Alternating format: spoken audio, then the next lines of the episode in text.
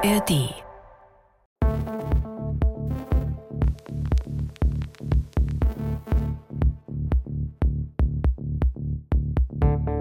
Willkommen zu Umbruch, dem Tech-Podcast von BR24. Ich bin Christian Sachsinger und ich unterhalte mich diesmal wieder mit Markus Schuler, unserem Mann in San Francisco. Hallo Markus. Hallo lieber Christian, Grüße nach Bayern und nach München. Markus, bevor wir uns dem eigentlichen Thema widmen, äh, wir wollen ja heute darüber sprechen, wie lange unser aller PCs noch einsatzfähig bleiben werden, wenn Microsoft Windows 10 den Hahn abdreht. Zuvor aber noch eine Nachricht direkt aus dem Silicon Valley, zu der ich gerne eine kleine Einordnung von dir hätte.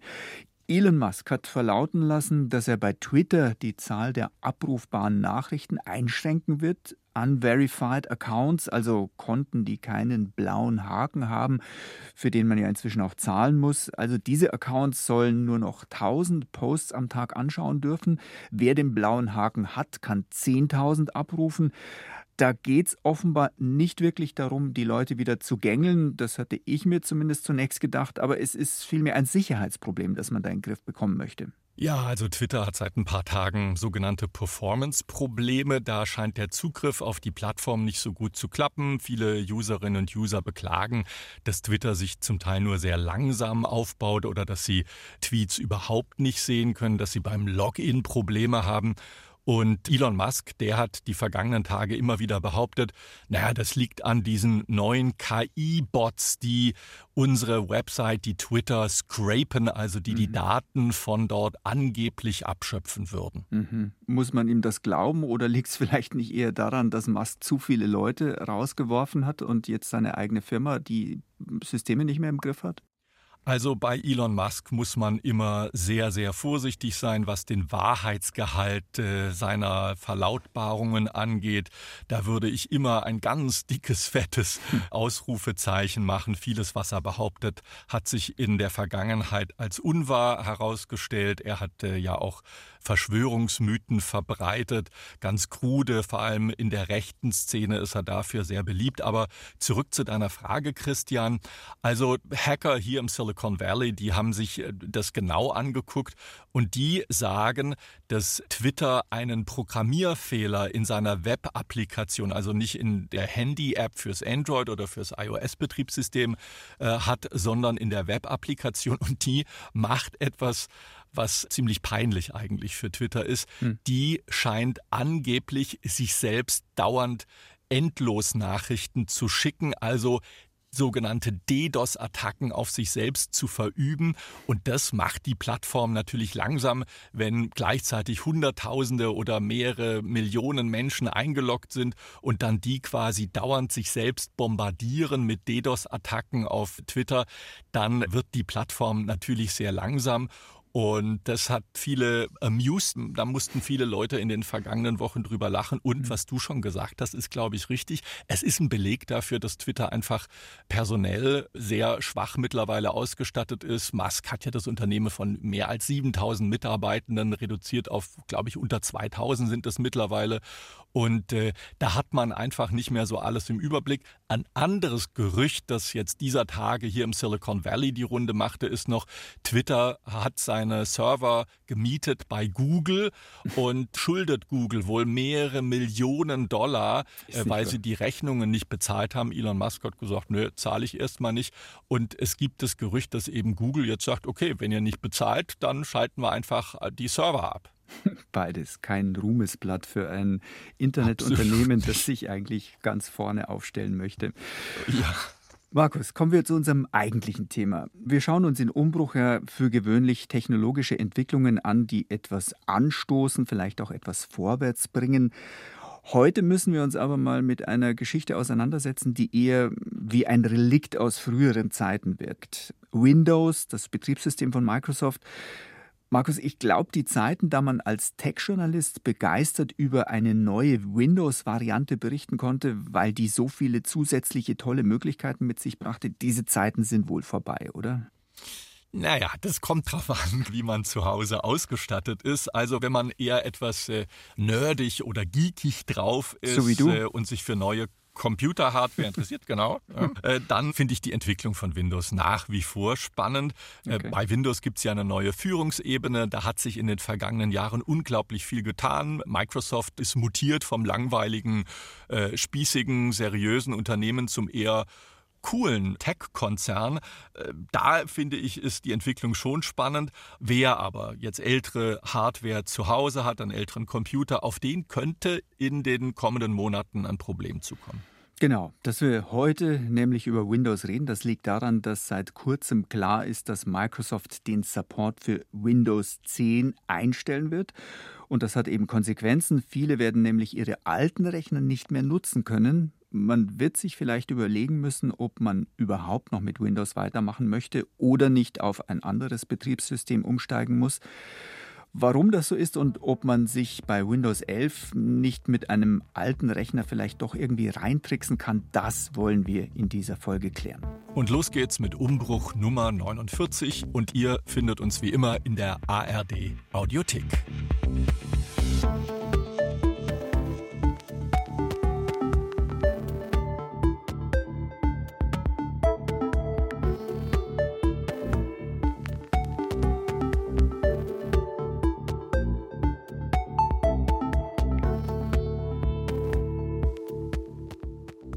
Markus, kurzer Rückblick. Los ging's im Jahr 1985 mit Windows 1.0.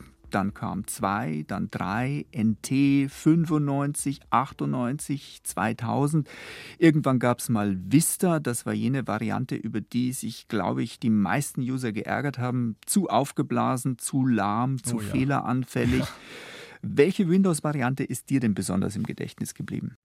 Also ich muss offen sagen, ich war mit den früheren Windows-Versionen nie so richtig zufrieden. Ich hatte immer den Eindruck, dass Microsoft da Apple stets hinterherhechelt, was die Benutzerfreundlichkeit angeht. Hm. Ich wollte aber nie komplett auf Apple-Hardware umsteigen. Ich habe mal zwischendurch einen Apple Desktop-Rechner gehabt, aber habe dann den auch wieder zurückgegeben.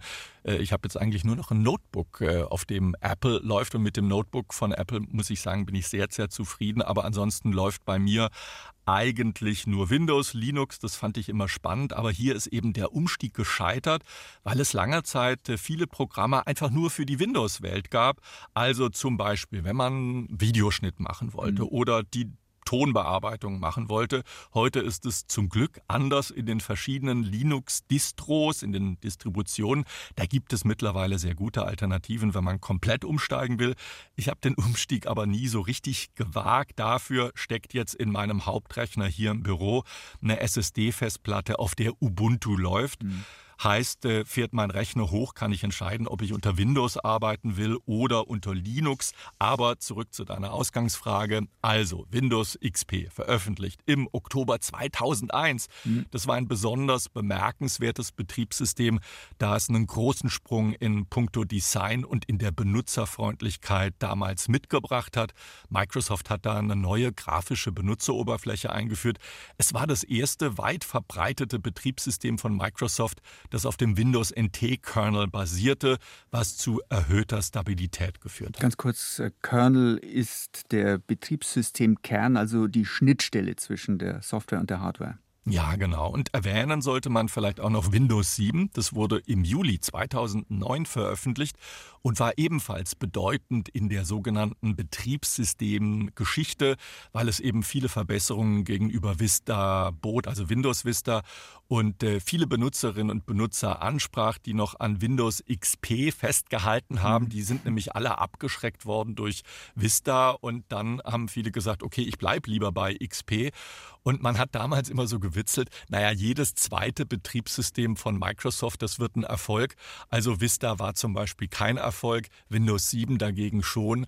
Und äh, da hat Microsoft lange dran zu knabbern gehabt, weil ganz viele Leute nicht bereit waren, dann von Windows 7 wieder umzusteigen. Und Windows 7, das hat eben nochmals eine verbesserte Leistung geboten und auch eine deutlich modernisierte Benutzeroberfläche.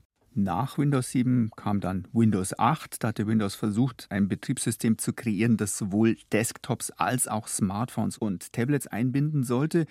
Der Versuch ging allerdings ziemlich schief. Windows-Handys konnten sich nie richtig gegen Android und Apples iOS durchsetzen. Also machte man wieder einen Schritt zurück, schuf wieder ein reines PC-Betriebssystem. Nach 8 und 8.1 kam dann nicht 9, sondern gleich Windows 10. Da wollte man sozusagen nach außen hin klar machen, dass jetzt wieder ein Neuanfang kommt und Windows 10 sollte eigentlich das letzte Windows werden. Inwiefern denn? Ja, als äh, Microsoft Windows 10 im Jahr 2015 war das veröffentlicht hat, hat das Unternehmen einen anderen Ansatz gewählt, anstatt regelmäßig völlig neue Versionen von Windows zu veröffentlichen, also alle drei, vier, fünf Jahre, hat Microsoft Windows 10 kontinuierlich durch kleinere Updates und Verbesserungen aktualisiert. Diese Updates, die wurden kostenlos zur Verfügung gestellt und automatisch installiert, sodass alle Benutzerinnen und Benutzer immer auf dem neuesten Stand waren. Daher kommt eigentlich dieser Begriff das letzte Windows. Die Idee war eben, dass es nicht mehr notwendig sein würde, auf ein völlig neues Betriebssystem umzusteigen, den Rechner platt zu machen, ihn komplett neu zu installieren, mhm. da Windows 10 eben ständig aktualisiert und verbessert werden würde.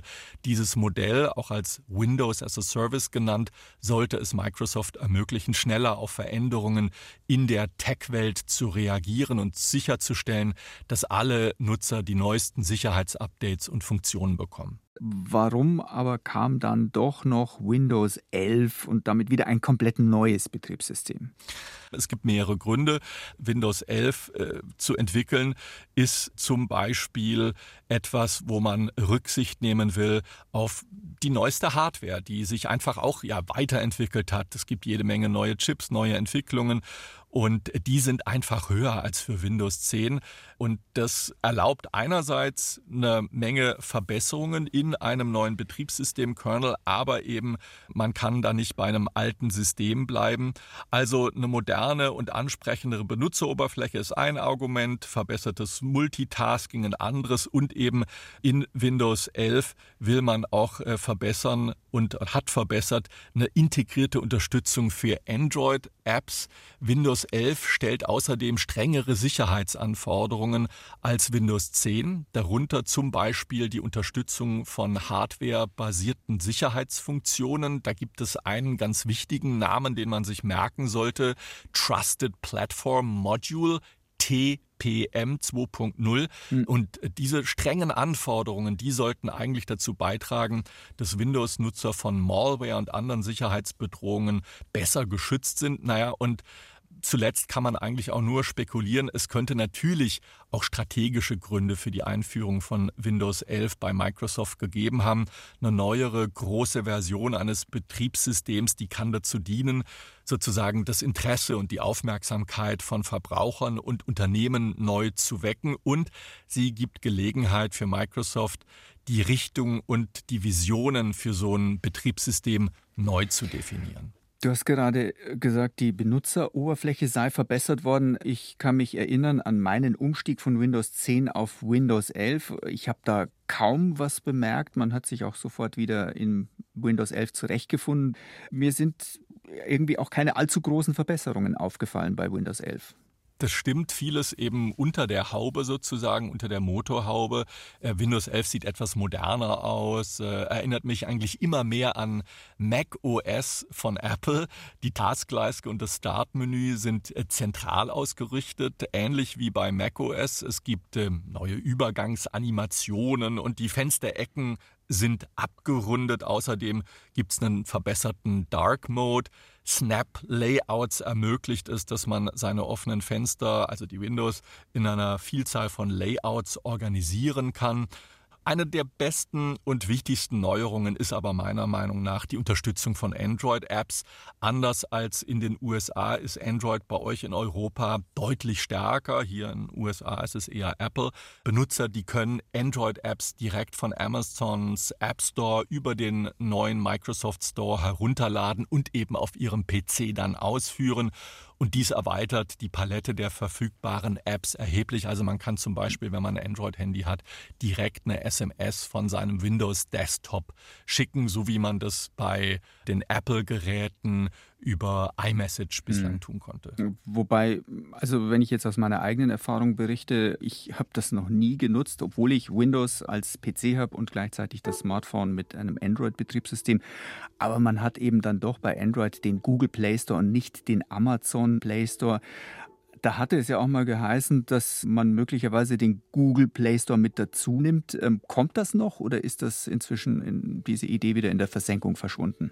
Da ist bislang nichts durchgedrungen. Alle drei Unternehmen, die du erwähnt hast, die sind natürlich Konkurrenten. Und äh, ich glaube, ein Grund, weshalb man dort äh, den Amazon Store integriert hat, da tut man sich eben in der Zusammenarbeit leichter, weil beide Unternehmen oben im Norden in Seattle beheimatet sind und hm. äh, Amazon jetzt nicht so eine starke Konkurrenz auf dem Betriebssystemmarkt ist. Google hat ja ein eigenes Betriebssystem, Chrome OS. Da ist man schon eher Konkurrent.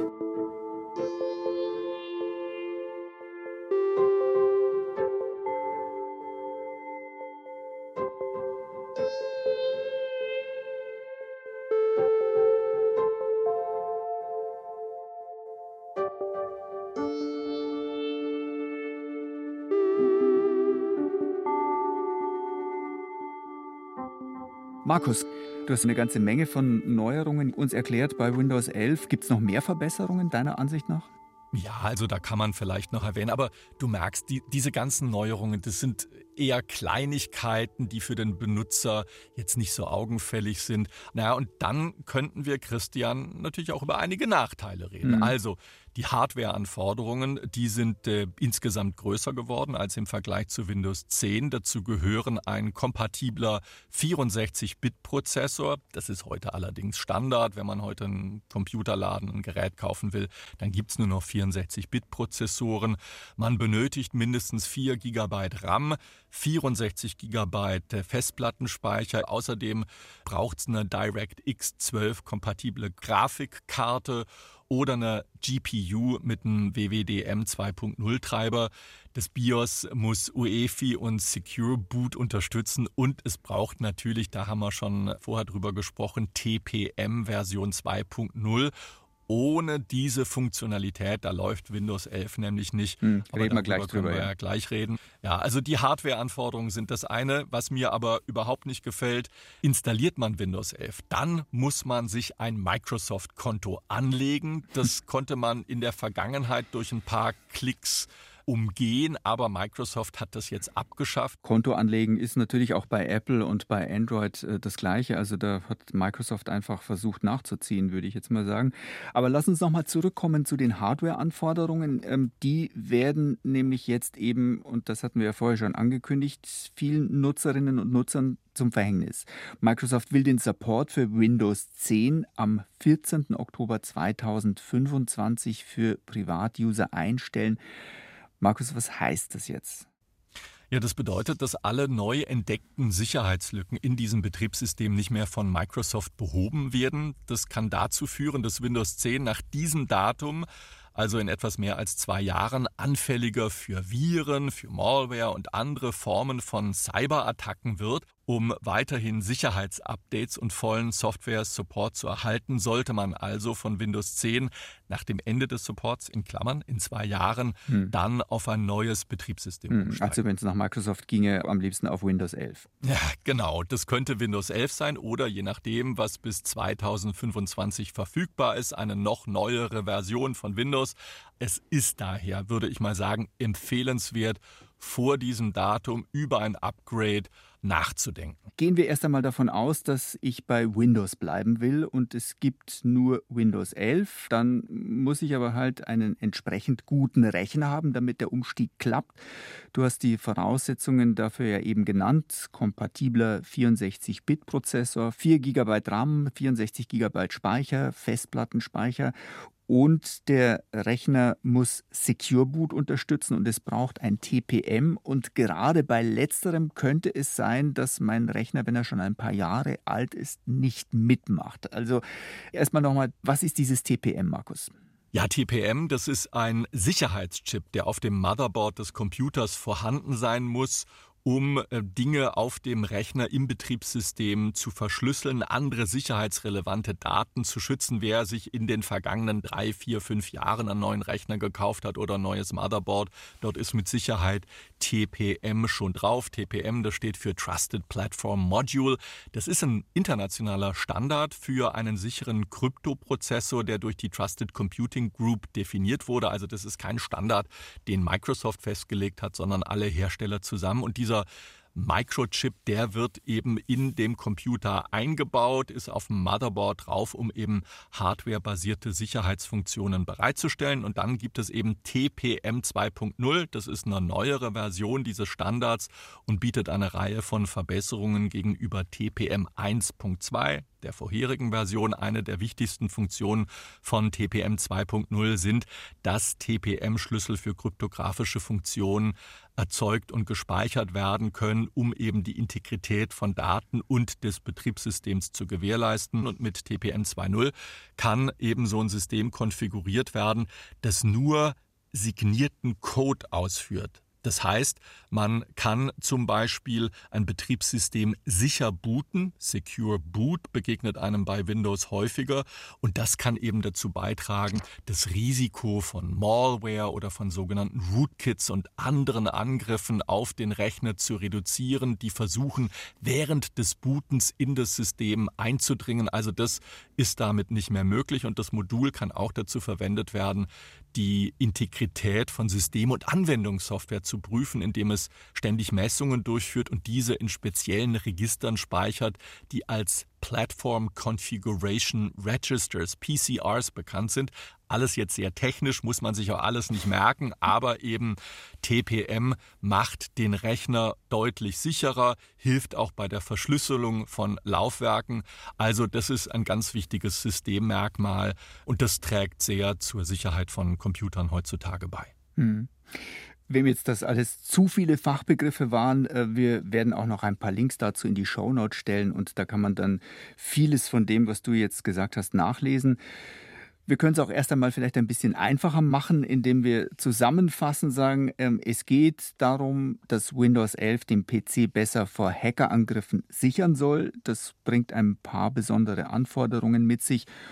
Und an diesem Punkt wird es dann, denke ich, wieder interessant für alle. Ich muss nämlich testen, ob mein PC die Anforderungen für Windows 11 erfüllt.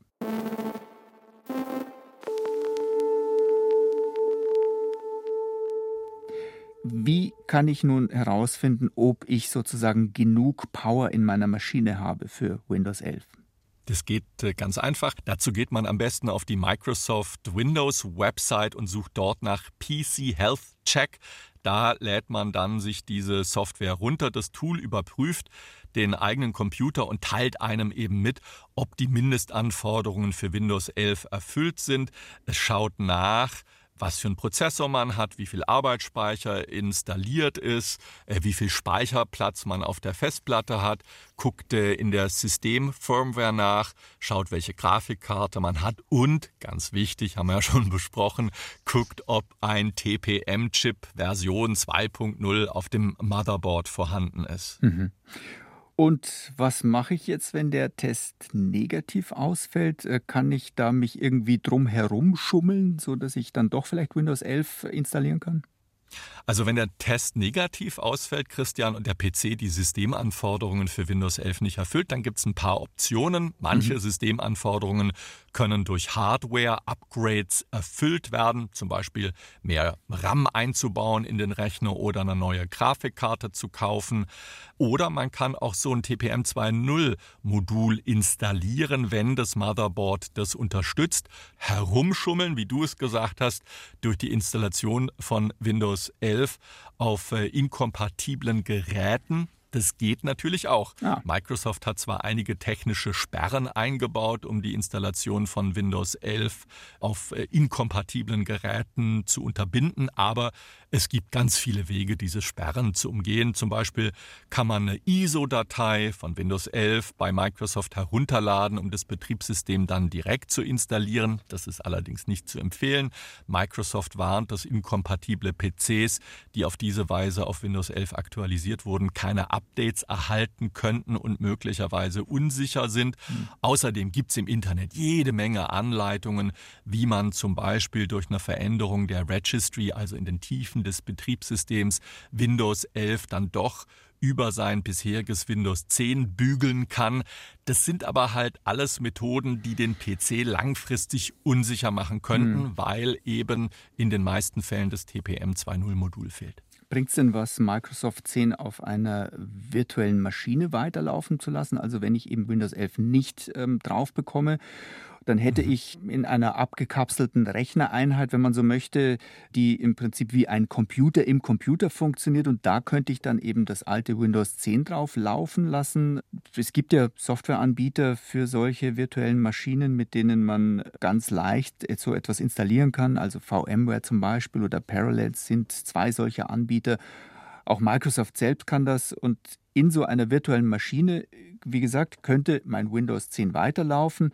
Auch wenn es dann nicht mehr so sicher ist, im schlimmsten Fall zerstören dann halt Hacker diese virtuelle Maschine, aber der PC selbst läuft ja weiter.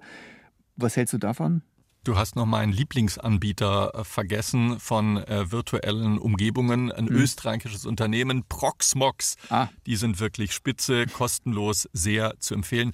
Ja, also was ist davon zu halten? Das ist natürlich, Christian, technisch möglich, aber vielleicht nicht unbedingt äh, besonders smart, denn das Problem des auslaufenden Supports, das bleibt ja trotzdem bestehen. Das bedeutet, dass jede VM, jede virtuelle Maschine, die Windows 10 äh, ausführt, anfällig ist eben für neu entdeckte Sicherheitslücken und das könnte eben ein Risiko darstellen, insbesondere wenn man seine VM ans Internet angeklemmt hat und hinzukommt, und das sollte man auch wissen, eine VM, die nutzt die Ressourcen des Host-Betriebssystems. Also, wenn der Rechner bereits mit Windows 10 schwachbrüstig war, zu wenig Speicher hatte, mhm. dann könnte das Hinzufügen einer Windows 10 VM zu weiteren Leistungsproblemen führen. Man merkt dass auch jeder, der schon mal eine VM installiert hat, der merkt schon, dass die Kiste dann etwas langsamer ist.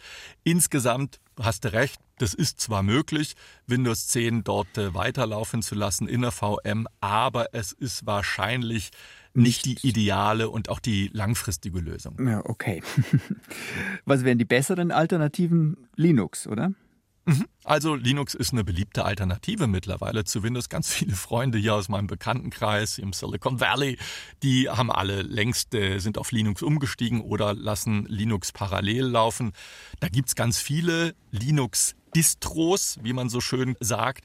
Und einige davon sind auch besonders für Anfänger geeignet. Ubuntu ist eine der bekanntesten und am weitesten verbreitetsten Linux-Distributionen. Es ist bekannt für seine Benutzerfreundlichkeit und den starken Support durch die Community. Ubuntu wird oft Anfängern empfohlen, die neu in der Linux-Welt sind. Linux Mint ist eine weitere sehr benutzerfreundliche Distribution, die speziell darauf abzielt, eine sehr Windows-ähnliche Erfahrung zu bieten. Und äh, mich erinnert sie eigentlich eher mehr an Apple. Aber das kann auch den Übergang eben erleichtern, wenn man von Windows zu Linux wechseln will. Mhm. Und dann gibt es noch zum Beispiel Zorin OS, Zorin, Z-O-R-I-N-O-S. Das ist eine weitere Linux-Distribution, die sich besonders an Windows-Umsteiger richtet. Benutzerfreundlich ist sie und sie bietet ein Interface, das wirklich sehr Windows-ähnlich ist. Und zu guter Letzt vielleicht noch eine Distro, die man sich angucken könnte. Elementary OS. Diese Linux-Version legt großen Wert auf eine einfache, benutzerfreundliche Oberfläche und ist ebenfalls eine gute Option für Anfänger. Ein weiterer Vorteil von Linux, die meisten Distributionen, die können kostenlos heruntergeladen und ausprobiert werden. Man hat die Möglichkeit, mehrere Distributionen auszuprobieren und sich anzugucken, welche am besten zu den eigenen Bedürfnissen passt. Ich habe jetzt mitgezählt, das waren allein vier Varianten, die du uns da vorgestellt hast. Ähm, ich denke, wir werden einmal eine extra Umbruchausgabe machen müssen, demnächst über Linux und wie man in diese Welt hineinfindet. Und äh, für diejenigen, denen es jetzt zu schnell ging mit deinen Ausführungen, für die stellen wir natürlich auch die entsprechenden Links dazu in die Show Notes.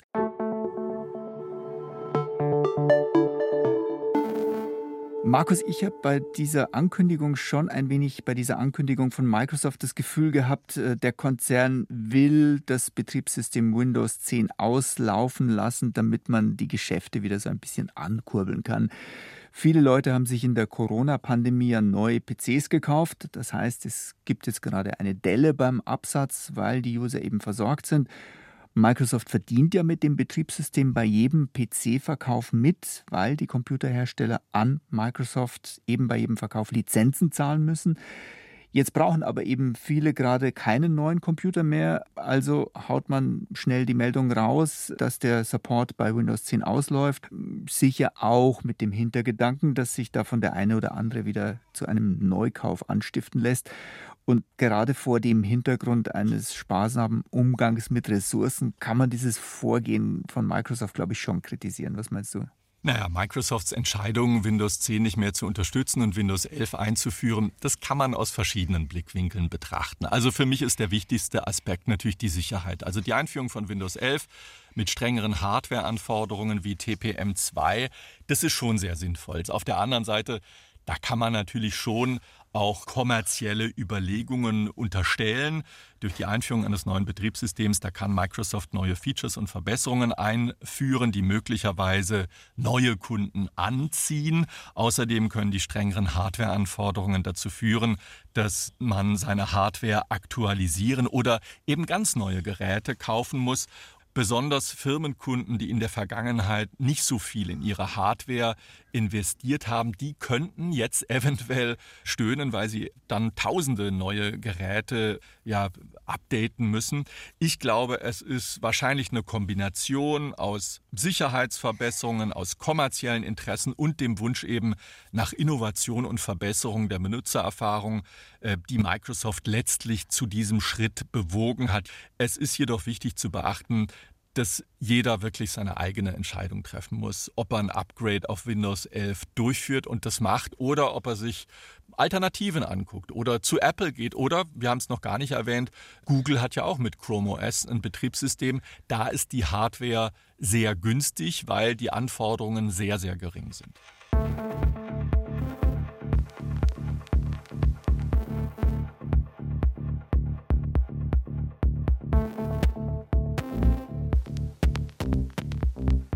Markus, vielen Dank für die ganzen Informationen. Das war's mit unserer Umbruchausgabe Nummer 59 und wir haben, wie angekündigt, Links zum Thema in die Shownotes gestellt. Wenn es euch gefallen hat, empfehlt uns gerne weiter. Umbruch bekommt ihr alle 14 Tage neu in der ARD Audiothek und dort findet ihr viele andere interessante Podcasts aus teilweise auch ganz anderen Gebieten, oft aber trotzdem mit Bezug zu Tech-Themen so ist zum Beispiel in der klassischen Musik gerade künstliche Intelligenz auf dem Vormarsch. In Bonn wurde etwa eine große Orchesterkomposition uraufgeführt, die komplett von KI erstellt worden ist. Beethovens zehnte Sinfonie. Ein Werk, das Beethoven so nie geschrieben hat. Ein Computer hat dafür über zwei Jahre lang gerechnet und dafür wurde er mit 10.000 Musikstücken aus Beethovens Zeit gefüttert. Darüber hat sich Anne Schönholz, Host des Orchester-Podcasts Schönholz, mit dem Münchner Komponisten Jörg Wiedmann unterhalten. Hört rein, den Podcast gibt es immer dienstags in der ARD Audiothek. Und bei uns in Umbruch haben wir das nächste Mal Frances Hogan zu Besuch, die uns erzählen wird, wie sehr sie die Verantwortungslosigkeit bei Facebook gestört hat, wo sie selbst gearbeitet hat und dann später zur Whistleblowerin wurde. Bis zum nächsten Mal bei uns in Umbruch. Wir freuen uns, wenn ihr wieder dabei seid. Euer Christian Sachsinger. Und Markus Schuler aus dem Silicon Valley. Bye.